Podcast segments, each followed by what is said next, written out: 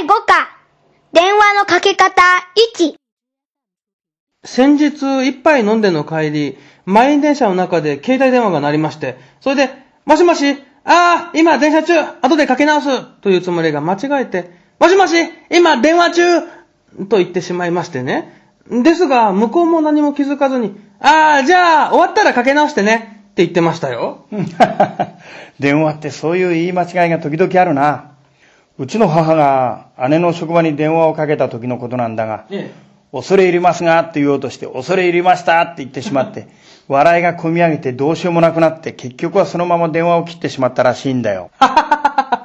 そうそう。友人の家に電話をかけると、時々、お姑めさんが出られるのですが、森本ですが、えー田畑さんをお願いしますと言うと、ああ、えー、森本さんね。って確認した後、電話の向こうで、千秋さん森園さんから電話よといつも解明されてしまうんですよ。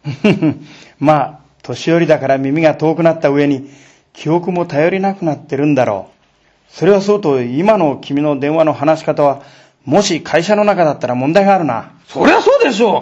勝手に解明されて。いや、そういうことじゃない。君、坂本くんに電話で名前の字を説明したことがあっただろう。その時うまく伝わらなかったのを苛立って、味の素の素ですって怒鳴っていたことがあったじゃないか。まあ、解明するのは失礼かもしれないが、森本ですが田畑さんをお願いしますって言葉を会社で使ったら良くないと思わないか？うーん、そうでしょうか。会社の電話の応対でもよく使う言い方じゃありませんか？おかしいところとは、気がつかないか？気がつかないというより、わからないんです。よろしければ、教えていただけませんか？部長。教えるほどのことでもないがな、その前にいくつか聞かせてもらおうじゃないか。例えばだ、私の家族から電話があったとする。しかし私はたまたま不在だったとする。その時森本君はどう答えるかね？部長は席を外しております。それじゃあ、私の女房から電話があった場合には、私にそのことをどう伝えるかね？部長奥さんから電話です。うーん。それじゃあ、得意先から私宛てに電話があって、私が用事で抜けられない場合は、どういう風に相手先に伝えるかねえーっと、ただいま部長はお電話に出られません。このように丁寧にお答えすれば、無難ではないでしょうか。では相手に少し待ってもらう場合は？ああよく使われてる決まり文句少々お待ちください。ですね。では相手の声が小さくてよく聞き取れない場合は？そうですね。お声が小さくて聞き取れませんと、相手に正直に、また丁寧に伝えることが、え礼儀にかなっていると思います。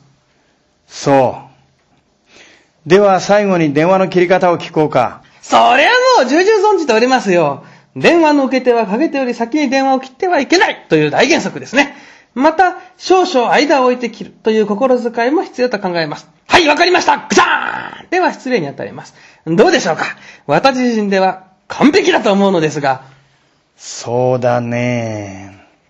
最後の答えだけは完璧で他は全部問題ありだね。ええまさか、電話の応対はいつもそういう風にやりとりしています。問題があるとは寝耳水です。えー一体どこに問題が？森本君、まず自分で調べてきなさい。で、明日また話そうじゃないか。